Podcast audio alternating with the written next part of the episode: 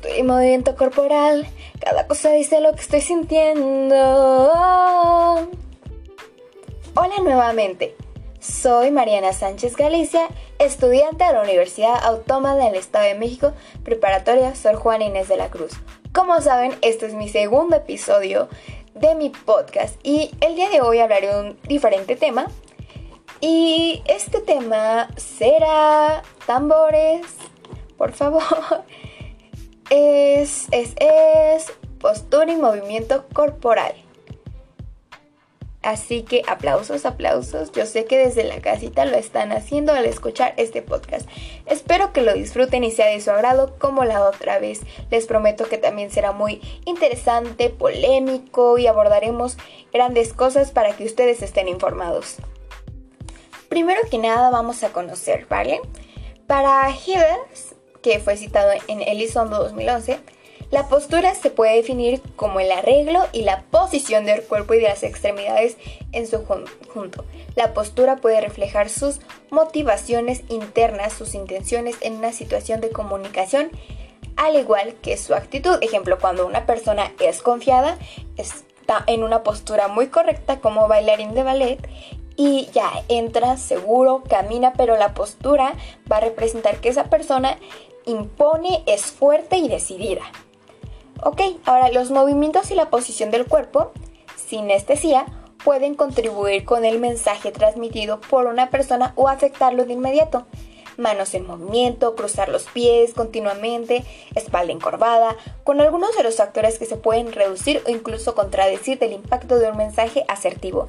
A lo que queremos hacer mención es que cuando una persona está muy nerviosa, no sé, empezamos con un movimiento de manos, empezamos a sudar y somos muy reconocibles hasta cuando tú vas a, no sé, a un, a un lugar, a una escuela, a una exposición. Ejemplo, nos ha pasado cuando nosotros vamos a una clase y nos toca exponer el profesor y dice, ándale, pasa, no sé, Juanito, empieza a sudar y a sudar.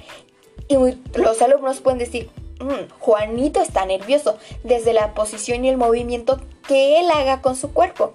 Cuando una persona también está enojada, solemos cruzar las manos, bueno, los brazos prácticamente, y es difícil, ¿no? O sea, ahí te das cuenta que esta persona está enojada. Entonces, también nuestro cuerpo puede decir mucho de nuestras actitudes.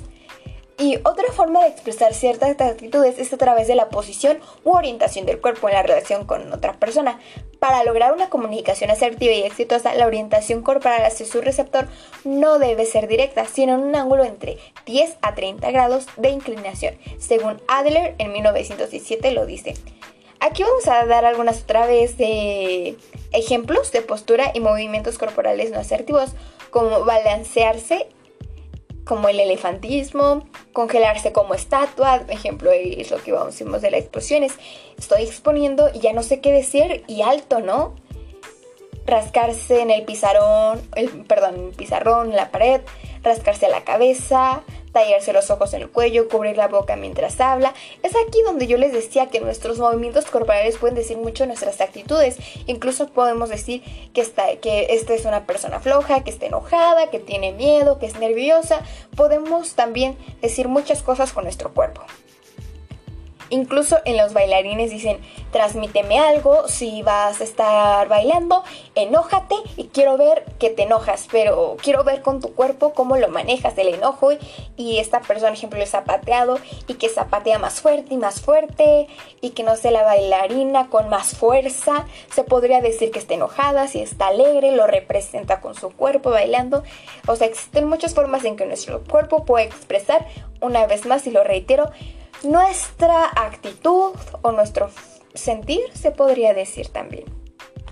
Una vez más les agradezco su atención y espero que hayan disfrutado hablar de este tema. Espero que les haya sido de gran interés, y y no se pierdan el siguiente episodio aquí con Mariana Sánchez. Espero que nuestro segundo episodio haya sido totalmente de su e interesante y espero que a la próxima que haga un episodio puedan estar aquí escuchándolo.